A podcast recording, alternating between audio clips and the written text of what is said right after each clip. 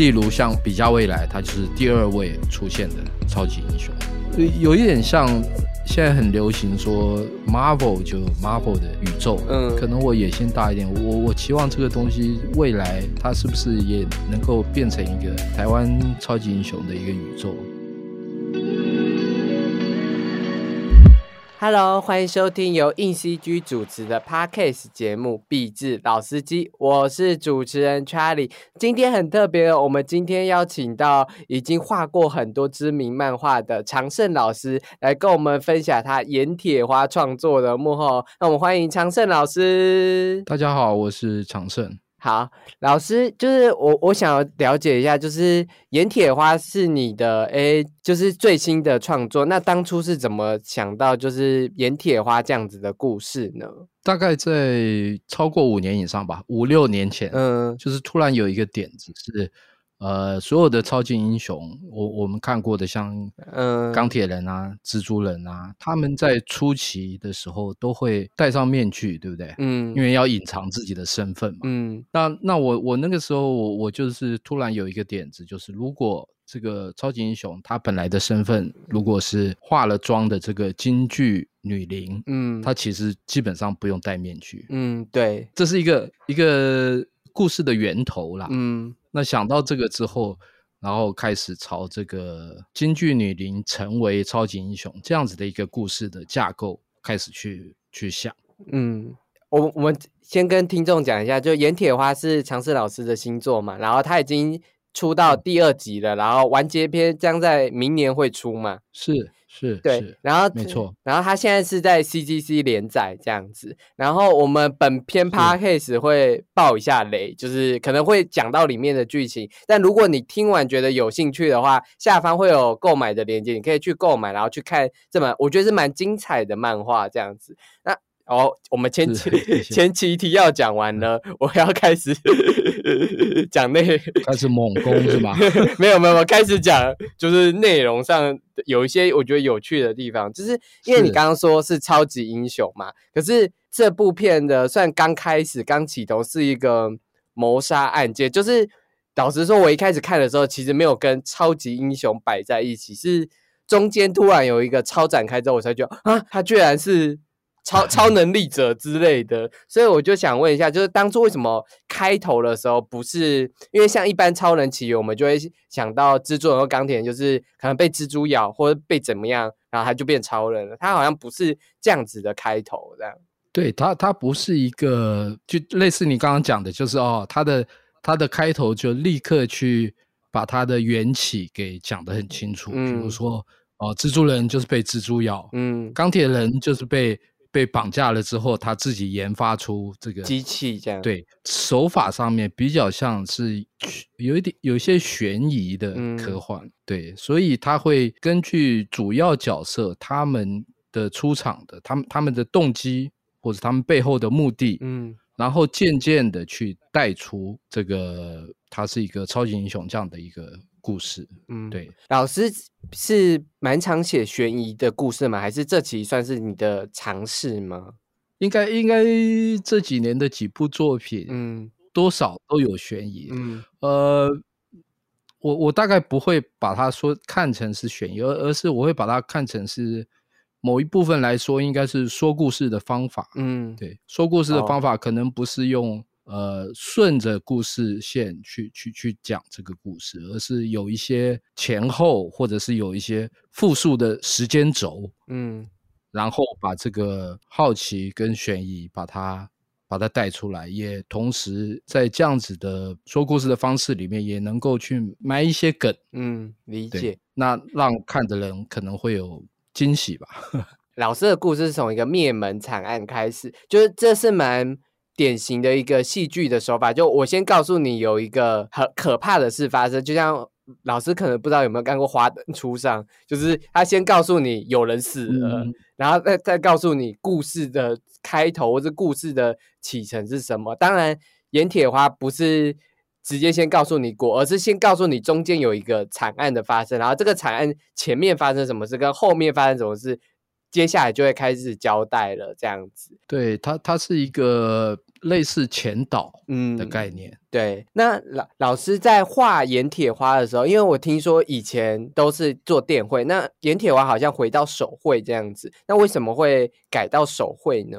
一一开始成为漫画家的时候，我我。那个时候已经是大概十六七年前吧。嗯，我选我就是选择电绘啊。嗯，所以所以基本上从那个时候一直到最近的盐铁花的前一部作品是九命人嘛。嗯，一直到九命人开始，我才尝试用手绘。嗯，所以这可能跟各位所理解的现在的呃漫画家们他们的这个方式是有点不同，有有点相反了。对，对他们可能是。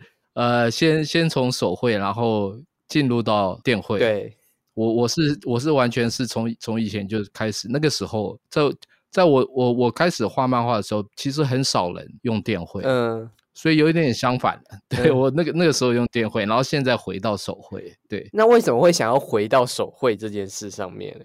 这个比较难。解释，因为呃，我试着解释啦，就是他他他他的感觉比较像是，嗯，我觉得我自己在电绘那方面已经有一个应该说瓶颈嘛，或者是说已经我我的认知上面，电绘对我来说已经没有办法达到我期望的那一块的进步哦，已经没有办法达到我所期望的进步，嗯，所以。手绘，我觉得是对我来说是一个小改变了，嗯，也不是小改，挺挺大的改变。那我会从里面去，可能去去探究，去去发现一些新的可能。做手绘漫画，你是回到用铅笔跟墨水打打稿吗？就是这个手绘漫画的制成是什么？那样？呃，正常来说，就是我们会先有铅笔稿的分镜嘛，嗯。第二个步骤是，我们会把铅笔稿放在灯箱下面，嗯，然后去描出那个完稿线，然后最后完稿线条描完了之后，它会有一个贴网点的动作。正常来说是像这样子。那电绘其实没有那么多步骤，电绘就是一切就是在电脑上进行，嗯，所以步骤上面其实是可能是三三。两倍、三倍的时间了。嗯，对，手绘应该会有就是画错或是画歪的问题嘛？就是就就你会怎么保？就是确保就是作品的质感都是保持在一定水准的。我我觉得我我刚刚讲的那个满足进步的那一块，嗯，有一部分其实是。呃，如如果我我现在来形容手绘的话，我会说它是有一句成语叫“起手无回大丈夫”。对，差差不多是那样的感觉。嗯，对，就像你说的，它是会去呃发生一些不完美的嗯现象，画错啦，或者是你画的笔突然没有水啦，嗯，或者是在那个笔快要干掉的时候会拖出那种拖出那种快要干掉的那种线断线啊，嗯。这些都是比较不完美的，嗯，那电脑里面可能不会发生这样的情形，但是手绘另外一方面来讲，是你必须要去容忍，或者是包容，或者是或者是跟这些不完美，把它变成是作品的一部分，嗯，呃，我我不知道我这样讲的，我我我是不是我我了解，我大致上理解，就是手绘有手绘的质感跟手绘的一些线。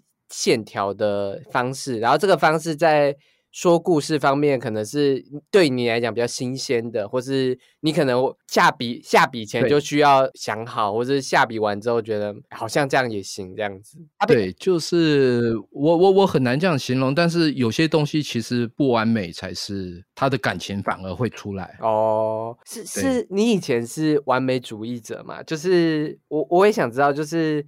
包容不完美这件事是你现在的认现在的思想吗？还是也不是？但是它是本质上面，嗯，电脑它是靠指令嘛，嗯，它靠的是呃数字，甚至对电脑它它可以快速的去执行完稿的部分。嗯，原因在于它有很多的方便的指令。嗯，啊，比如说。画错，它可以 undo，嗯，可以重来啊。比如说，你如果画到左右对称的东西，你可以直接 copy 把它做镜像，嗯，这些东西都让它更快速、更我可以讲更完美，嗯。但是手画的话没有这些东西嘛，嗯，所以它是一个，就像你说的，它是一个出来是一个本质上它是一个不同调性的东西，嗯，对，而且。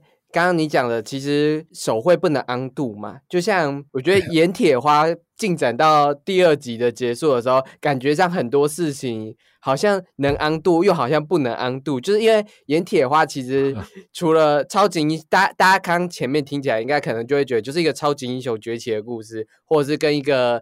是案件有关的故事哦，我跟你讲，演铁花超展开了很多次，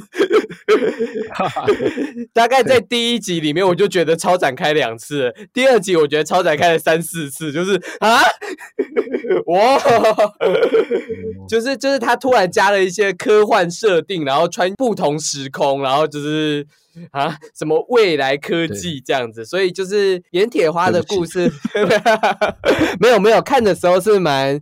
娱乐就是就会觉得啊，就是真的是印印想不到，就是你以为要往 A 走的时候，他突然就往 B 走，然后嗯，什么已经打到魔王了吗？我我我觉得就像盐铁花本身这个角色，嗯，呃，我我从构思的时候就是希望他是用一个传统的东西跟。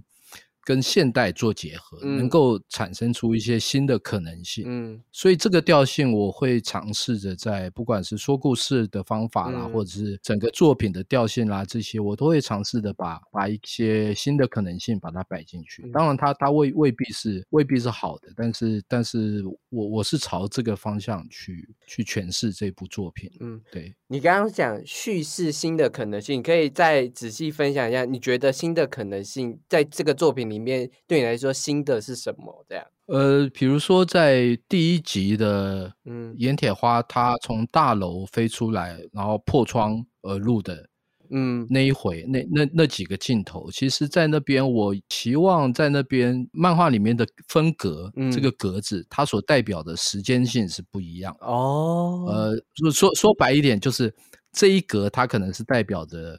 当我们看电影也好，影片也好，嗯，它是一个快快动作，嗯，但是到突然翻开下一页，一个跨页，看到它飞在大楼之间的那一格，嗯，我希望它能够凸显出那个时间几乎是被定下来的那么的慢。哦，对，那那有有这个快跟慢的这个交错，嗯，然后到它破窗而入，嗯。他讲了一句，呃，小女子盐铁花这样子，嗯，那那个整个的那个那个时间性，我是有有在尝试着有没有一个像这样子的一个新的方式。我懂你，因为漫画其实就是翻页嘛，就它影像的话是。如果有时间线的话，影像就是会给你一个慢动作，就对对对，可能根据影像的快慢会决定时间线的跑着，但漫画就是翻页，所以你要用图像显性。显现时间这件事情，所以在在那一段剧情里面是，起码是呃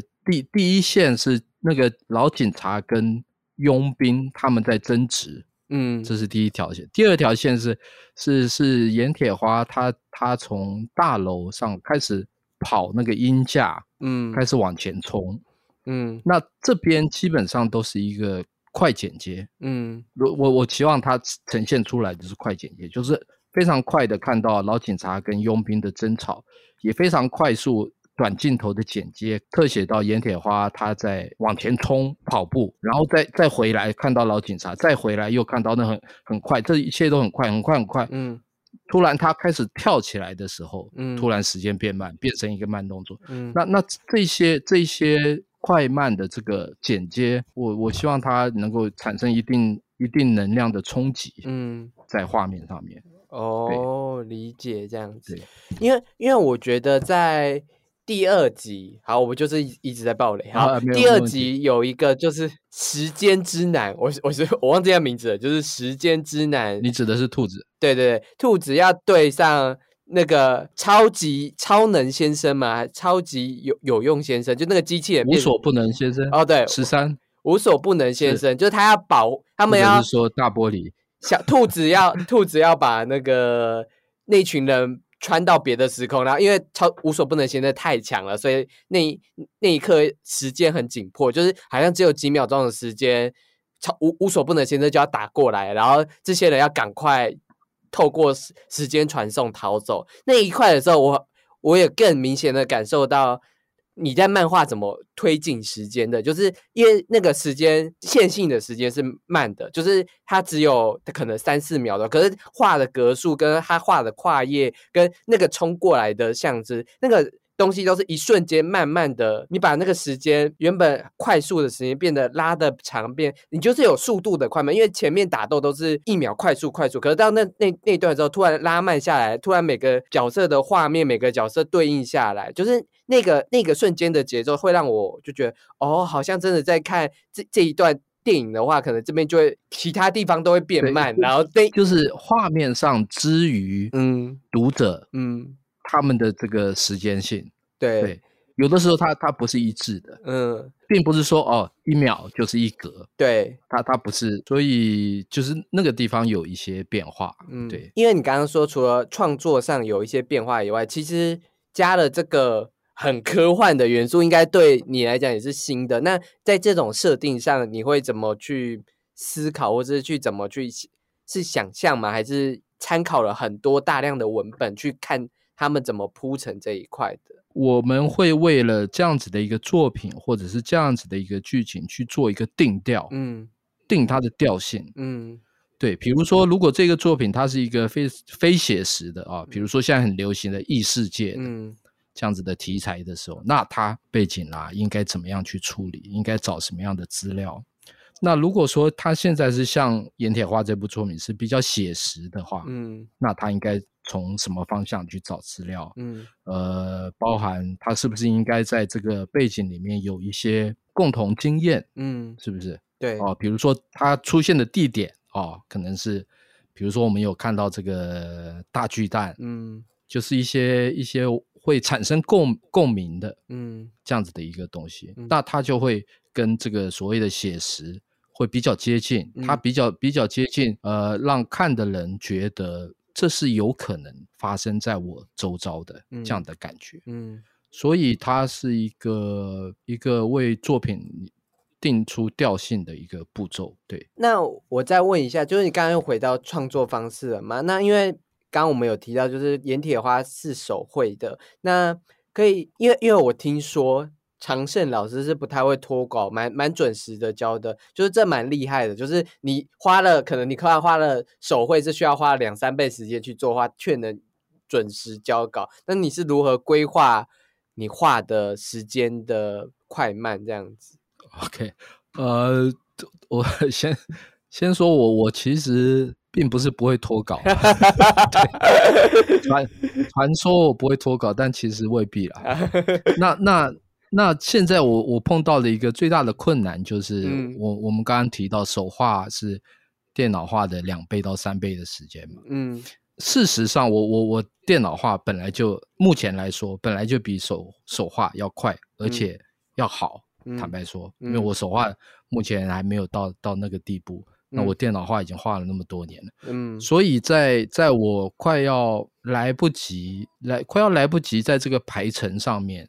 就会有耽耽误的时候，嗯，我我通常会选择，那我就当机立断把它全部再丢到电脑里面去。哦，为为了赶赶这个这个 schedule，嗯，所以我会做这样的动作。所以在现在的盐铁花里面，它未必是百分之一百是手画，嗯，有些已经来不及了，它可能我我就是直接到电脑里面去处理。嗯，对，来争取这个时间。嗯，对，那我我会这样做的原因，其实是漫漫画的出版或者是它的进度都有作者作者所期望的一个进度跟排程嘛。嗯，如果说我今天拖稿一次的话，其实我拖到的是整整个的排程。嗯，啊，比如说我我期望今年。十二月一号能够出版这个书，嗯，那我必须在什么时间里面去把它完成？嗯，那如果我的第一次脱稿我拖了两天三天，那到第二次脱稿可能它就它就产生出一个礼拜第三次产生出一个月的这个差距，那就会跟我所期望的排程会是很大的差别。嗯，基本上我会选择那来不及了，我就赶快把它丢到丢回到电脑里面去做，做完比较重要。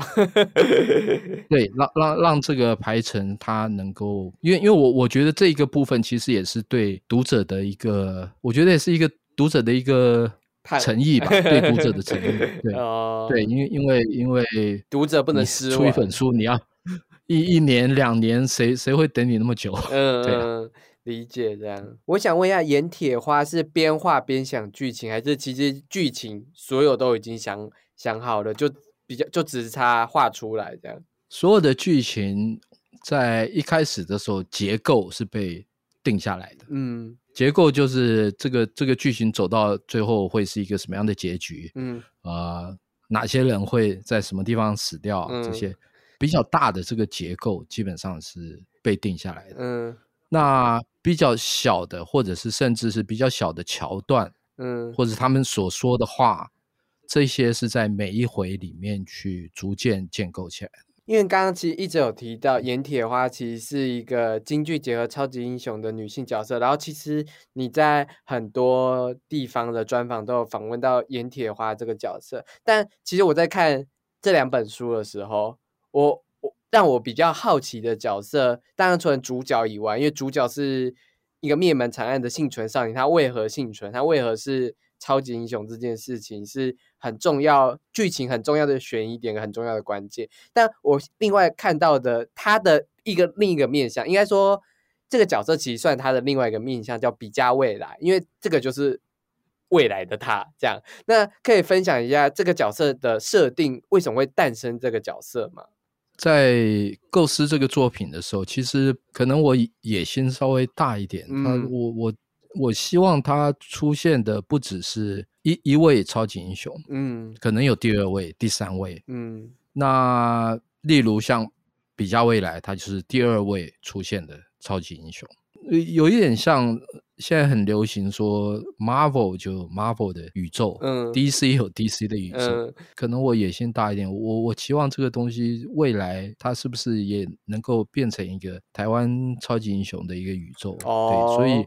所以，所以他必须是这部作品，我我期望它能够有一些延展开、拓展性哦，延延展性，对它能够有一些延展性，能够有一些未来可能有更大的可能性。嗯，所以不知道未来会不会有另外一篇是以比较未来为主主角 的作品出来？对，简单说，比较未来就是第二位超级英雄。嗯，对。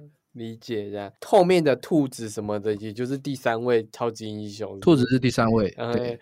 那那我，但是只不过在这一篇里面，主要是以烟铁烟铁花来为主角。那那个大叔就是其实算就是就是里面有一个警大叔没有超能力，大叔大叔不大可能有超能力。里面有一个警探大叔啊，就是烟铁花里面有个警探大叔，就是专门追查烟。这个灭门血案的一个一个角色，一个像是应该算是一般观众的视角，在领领受这个故事这样子。你可以把它解释成，如果复仇者联盟里面有一位没有超能力的的领袖，嗯，那个那那那一位叫做那位叫什么？你是说尼克尼克队长那个 motherfucker 那个？对对，尼克对，没错，是他。对。那那这个老警察未来是不是有可能变成那样子的一个角色？嗯，好的，那我们休息一下，广告后马上回来。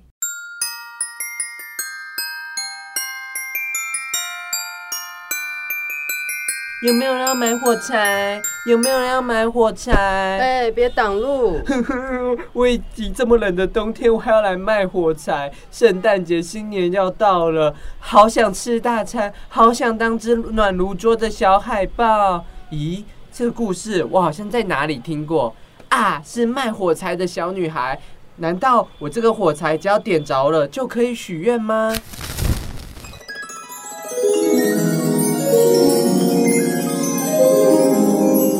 吼吼！我就是火柴女神，请问你要啊？真的是女神呢？要许三个愿望是不是？第一个愿望，我想要拥有一百个愿望。那第二个愿望，我想要拥有地堡房子。哎哎哎，我没有说我的神力是实现愿望，哎，你怎么就许这么多愿望？太贪心了。那女神，你的法力是？我的法力就是第四十九期主题杂志《Archvis》一窥建筑景观室内设计的视觉渲染趋势正式开卖啦！内容各风格的建筑渲染教学与工具文，快到博客来或是读墨购买。而我们也推出超厌世的企鹅圣诞节跨年贴图，想厌世过一整年的，快到下方链接栏购买。这叶配会不会太跳动、太浮夸了？管我，魔法已施展完毕，我先走啦，拜拜。哎，你别消失啊！我的地堡、我的冰室车、我的海豹玩偶都还没有实现呢。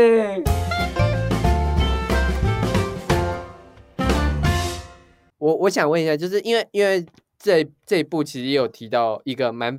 重要的反派，然后那个重要的反派在第二集，应该说第二集更多给更多的篇幅在超级英雄这个反派的塑造上，他为什么会是反派，以及他为什么可能痛恨这个世界，或是他想要向这个世界揭发什么样的东西？那在这个反派的塑造上，你是怎么思考的呢？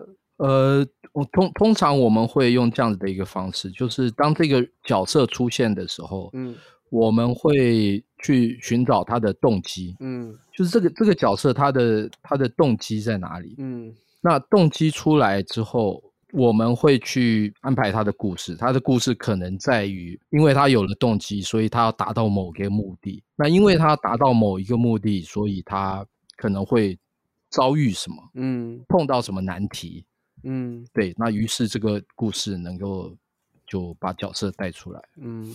那那这个这位叫做弗罗的这个反派角色，他的动机是来自于四十年前的一个车祸，他的父母亲的一个死亡车祸。嗯，但是他的那个点，就是他他性格扭曲的那个点，嗯，其实是来自于他认为全世界的人都不相信他，嗯，所以对他来说，这个世界背叛了他，嗯，那个点反反而不是因为。嗯，父母亲在这个车祸里面挂了，嗯，而是来自于他，他认为这个世界是背叛他的。哦，所以，所以他到后来有了那样子的想法，他觉得说很多东西是对立的嘛，嗯，有阴有阳，有光才有影，嗯，所以他觉得这个好人跟坏人也是一个对立的，嗯，有有有有这么强的坏人才需要更强的好人出来去平衡这个，嗯，善与恶。对，因为因为这个角这个角色的，因为他是一个算是刚开头，算是看起来就算是一个蛮大的反派。但老师在第二集的时候，我又看到了反派的领像领便当了，就是就是反派领便当了，然后又一个大反派突然突然向观众起来，就是有算是一种剧本上的巧思嘛，就是我先让你知道。有一个反派，但其实他不是最大的反派。我们后面还有一个危机，危机这个存在的一个更强烈的 对手。我不知道这算不算，算不算最近大家比较流行的说法是一个剧本的反转？嗯，是一个一个意料之外。那当然，这个结构是本来在一开始构思的时候就已经是这样子的一个结构了。嗯，但是弗罗他到底有没有真的领便当？就就死了呢？这个卖可能后续后续可能还会有一些，嗯，有一些有一些解说吧。这这个地方就不能爆料，就就不能爆。OK OK，但现在他听众朋友就是听众朋友在听的时候，二说不定没有领便当哦。我跟你讲，说不定这个领便当是假的哦。呃，对，都都有可能，对，都有可能，因为最最大的 BOSS 最。就是看到第二集的那个结束的时候，真的是会会像看到，我不知道老师有没有看过《星际星际大战五》？你有看过星？有有《星际大战》，我我都有看。盐盐盐铁花第二部就很像第五集的那个绝地大反攻，中间有很多反转式的东西。然后帝国大反击，对帝国大反击，帝国大反击。然后最恶恶势力的反击，对。然后最后结果，恶势力的反击严重的威胁到，就是主角本来有点成功的要打破什么，结果主角最后在第第五集的结尾是节节的败退，是面对一个可能快快快要输的局面，就是《盐铁花二》很给我一种帝国大反击的动的那个状态。这样，如如果说《盐铁花》第一部，我们叫它为英雄的崛起，好，那第二部就是像你说的，它是像帝国大反击，它是代表恶棍这一派，嗯，是一个很大的一个反击。那好人这一块是被。对，它是一个败北，是一个溃败。嗯，对。那第三集就会是一个，我会称它为命运之章，它就比较像是绝地大反攻这样子的一个概念。嗯，对。而且而且要看他们，就就是第第二集的结尾，真心会觉得没救了，会觉得这些人真的真的这个是已经是一个绝，我觉得已经是个绝路了，绝望。对对对，然后就会心想说：这你说命运之章会反攻，怎么反攻？呃，就期待，理解理解这样子。好，那因为盐铁花其实就是会有。刚刚有说这个超级英雄嘛，所以就会有很多战斗画面，比如说拳打脚踢啊之类的。然后我在这个漫画，我最大的印象是，我觉得他脚力就是岩铁花本人的脚力非常强，这样只是他的踢蛮有魄力跟震撼力。就是你你的你怎么会这样子去绘制这样子的这么有魄力的画面呢？其实我也不大清楚，自然的就就呃，如果要分析的话，我觉得有一部分可能是因为出拳的话是你是等于是打这一个人，但是出脚的话你是会把他给踢飞的，是是飞得更远的那种。对，然后然后另外一个部分可能是我很自然的觉得，可能女性角色出脚的话还还蛮性感的 哦。有有有，我觉得他在踢腿的时候有一种帅气跟性感兼具的那种那种迷人的样子。这样，其实他们的战斗是他跟比加未来，或者是他跟兔子先生，他们三个人里面的能力是有一些互补的。嗯，他们。利用这种互补的这个关系，他们最后要打败这个最大的坏人的时候，他们是需要他们的互补，需要他们的团结。嗯，只只能这么说吧，就是他他们的他们的这个超能力是有一些互补，然后可以让对方变得更强。就我我很好奇，就是你画了一个算是超级英雄的漫画，所以你以前或是现在还是会喜欢看这些超级英雄的。片子或者是漫画嘛？我我老实讲，漫画比较多，还是看日式日日式哦日日漫。嗯，对。那那我我就好奇，就除了就是你自己作品下的超级英雄外，就别人的超级英雄，你是你有没有最喜欢的一个超级英雄？这样你说近期吗？因为很喜欢的挺多的。那那你就讲一个，就是你最喜欢的，就是近期你现在心里第一个蹦出的名字，这样心里第一个蹦出的，我觉得。呃，如果日漫的话，我会选我的英雄学院哦，还是我的英雄学我的英雄学院？对，如果是美漫的话，其实我还是会停留在呃钢铁人吧。聊一下，就是为什么你喜欢我的英雄学院在超级英雄的设计上面呢？很好看啊 好看吧？对。就这样，好，也看了有趣啊，也是啊，也是啊，就是好，就我记得，就以我看我的超级英雄，我没有全部看，我就看一些内容的话，我觉得我的超级英雄学院在每个超级英雄的建立跟他们的互动上面是是有趣的，因为他有点有点想要做一些反英雄的。绘制跟它的设计，然后它从中就会蹦出一些有趣的互动跟有趣的概念的碰撞，这样子。我我我可能没有去注意那么多，但就就觉得它很好看、很有趣。另另外一点是，我在前前年，嗯，还是两年前还是三年前，我我我到美国去参加纽约动漫展的一个活动，嗯，纽纽约动漫展，嗯。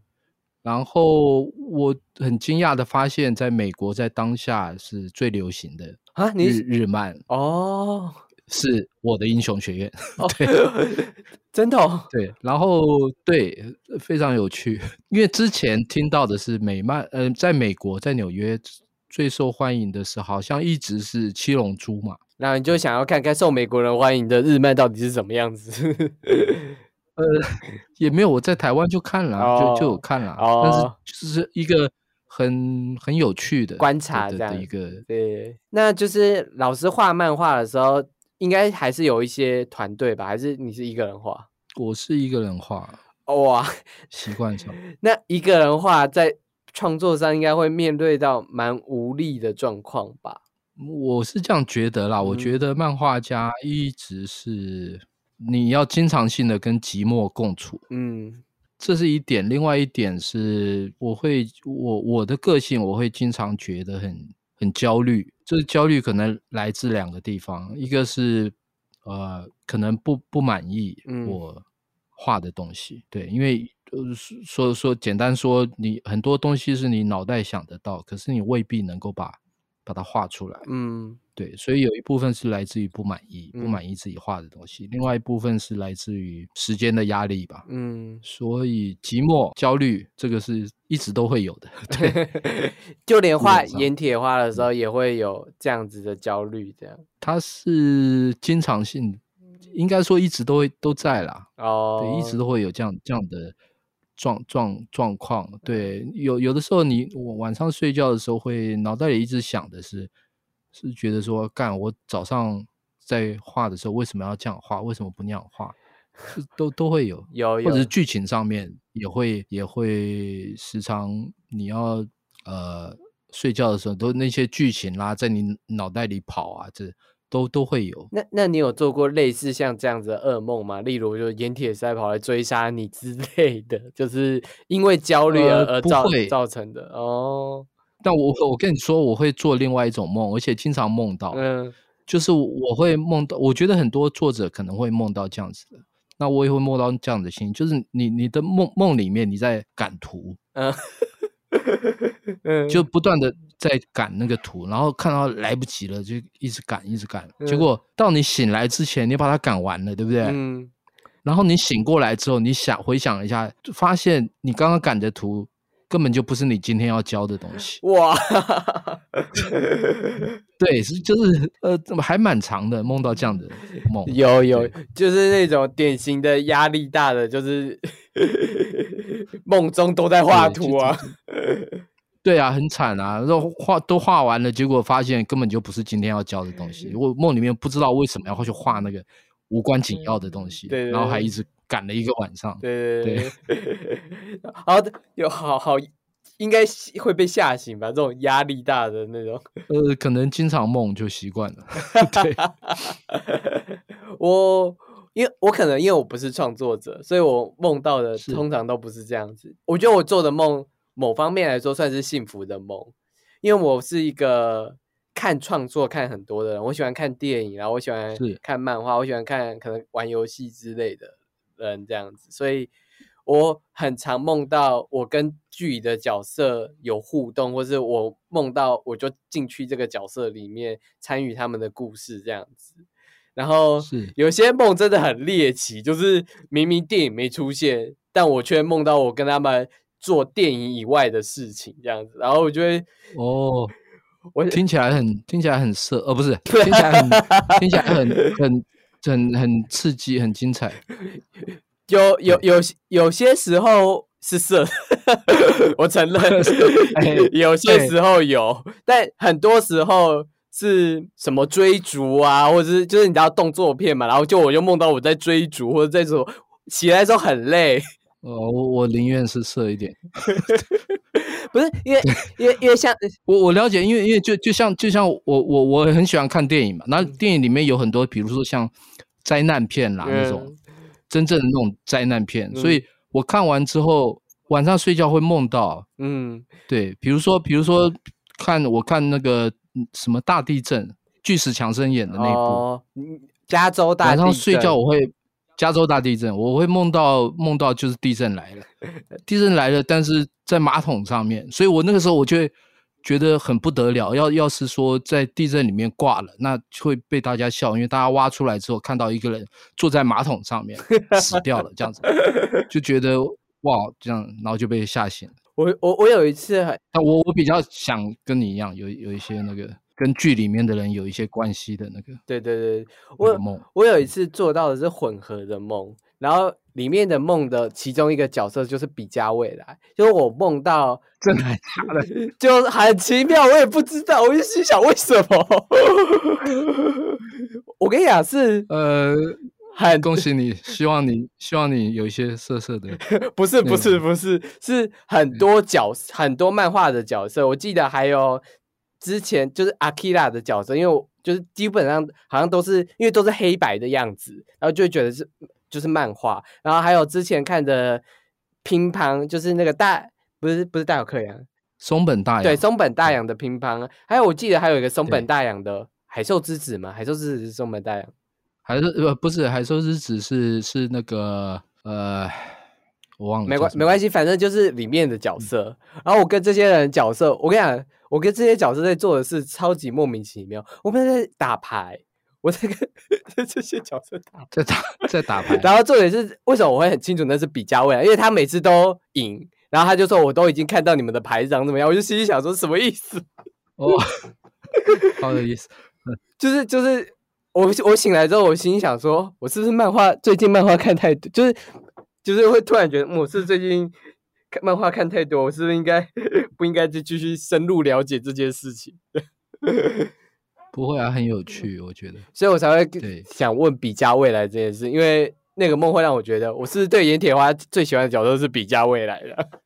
我我可以多多说一点，比较未来的看见未来五分钟是怎么一回事？好好啊，你讲啊，因为我很好奇这样子。它本质上面看见未来五分钟比较像是你的人的大脑的一个 bug。你的大，因为因为你知道，我科学家到目前还没有办法完全的去解释大脑的的一些神神秘的这个运作。这样，那那它比较，你可以看见未来。五分钟比较像是大脑的一个 bug，嗯，那它的嗯它的运作方式、运作原理，嗯，是在呃我我们可以轻松体会到当下跟瞬间这个词嘛，嗯，对不对？所谓的当下，嗯，是现在瞬间现在，但是在在比较未来的脑袋里面。所谓的当下跟瞬瞬间是不存在的。所谓的当下被瞬跟瞬间被五分钟所取代，嗯，那我我知道这很难想象，因为因为这个点你必须要打破一般人对时间的认知，嗯，你才有办法承认这个，因为因为当下跟五分钟本来就是不同的单位啊，嗯，对，所以他很难想象，嗯，我也很难解释，因为因为它它不是一个常理下面，嗯。我们会了了解的一个方式，对，但是在构思的过程里面，我是不断的尝试用用用这样的方式去思考的时候，我我觉得有有一些，嗯，可能有一些有一些领悟吧，有有有有一有一些觉得，哦，原来这个是这么一回事，嗯，那于是我会把这样子的桥段也好，这样子所带出来的，比如说他说话的方式，嗯，他总是能够。比人家快一步说出哦，未来会发生什么事这样子，呃，这些东西我也会把它放在嗯，放在漫画里面，放在故事里面，让它变得很有趣。想想到这件事，就会突然让我想到天能。我不知道老师有没有看天能？有有有，就是现在的这个时间轴跟过去的这个时间轴，也不是指平行时空，它就是。现在就是一个未来，或者是就是一个过去的样子，这样子。但我我我知道，我对，就那个跟天能的不太像。我觉得，但是有一个像的地方是，嗯，我我们必须打破自己对时间的这个呃基本的认知嘛，嗯，顺性的那种认知，嗯，你知道吧？容许这样子的可能性在你脑袋里面去去发酵，去去形成一个一个。画面理解这样子，好啦，那 我觉得不知不觉我们又聊了好多事情，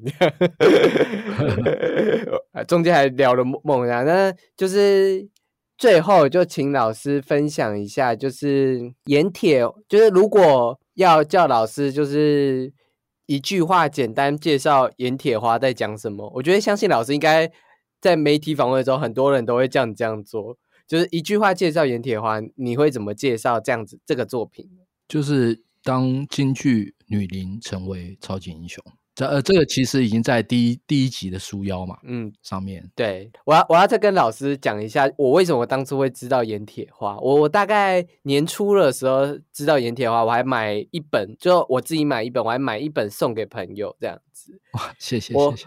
我当初是看到有一个有一个配音频道，应该是配音频道，就是这种那种配音剧团频道配音的盐铁花，好像把那个灭门邪。第二章的那个灭门邪案的那一段故事都剪剪成一个影片 YouTube，然后有点动态，就把你的漫画有呃，我我知道，就是有有声有声漫画，对对对，有声音的漫画。对，我就看了那个有声漫画之后去买盐铁画来看，因为我那时候就心想，哇，这故事是什么？感觉好有趣，然后我就很想知道，就是为什么他没有死，就是为什么他没有死这样子，然后我就去买了盐铁花来看。第一集，然后我第一集看的时候，我就瞬间傻眼，我想说这是什么故事？然后我就觉得好多好好好多惊喜，然后没想到就二就出来了，然后哎，后来才发现啊，原来也被翻拍成电影跟影集。所以我在最后结语想要讲的是，就是《盐铁花》之后会有电影跟影集，然后漫画明年也会出这样，所以这个超级英雄的宇宙现在正在扩张起来，对扩张。那谢谢，那。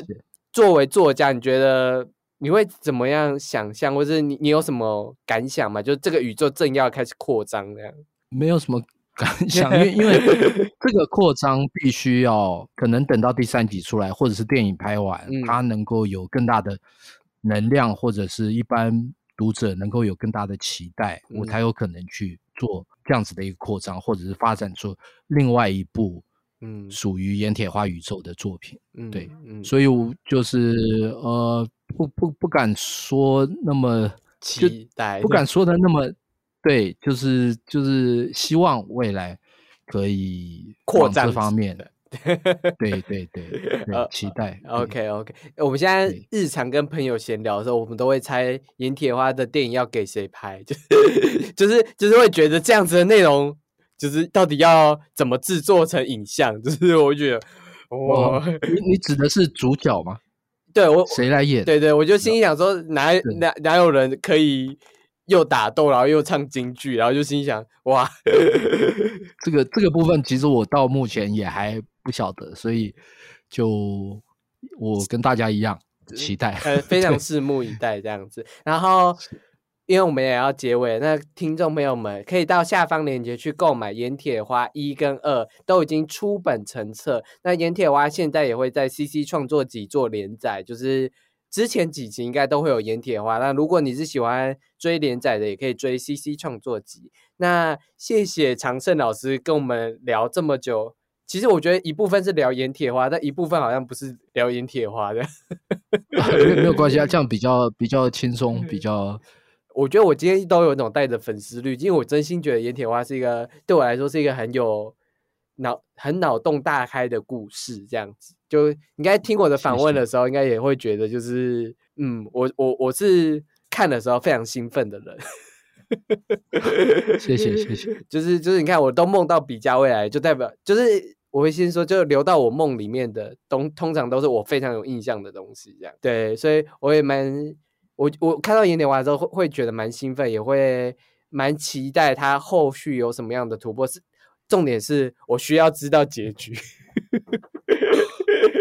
呃，我我我可以稍微稍微预告一下，就是第三集的第三集的第一回，我就会公开他的身份之谜。哦，好，第三集准备要买了，可以期待。对，啊，第三集第一集就有身世之谜哦。那除了就是购买盐铁花，也可以来追踪硬 CG 的 IG 以及我们的脸书，然后随时追踪一些。影视或是一些动画类的消息。那我们这一集《盐铁花》的 Podcast 的宣传的 IG 贴文呢，也有赠《盐铁花》第二集的书。那详细规则呢，大家请去 IG 上观看。这样子，那也很感谢长胜老师接受我们的采访。谢谢你。好，那这里是由硬 CG 制作的 Podcast 节目《必制老司机》，我们下礼拜见哦，拜拜。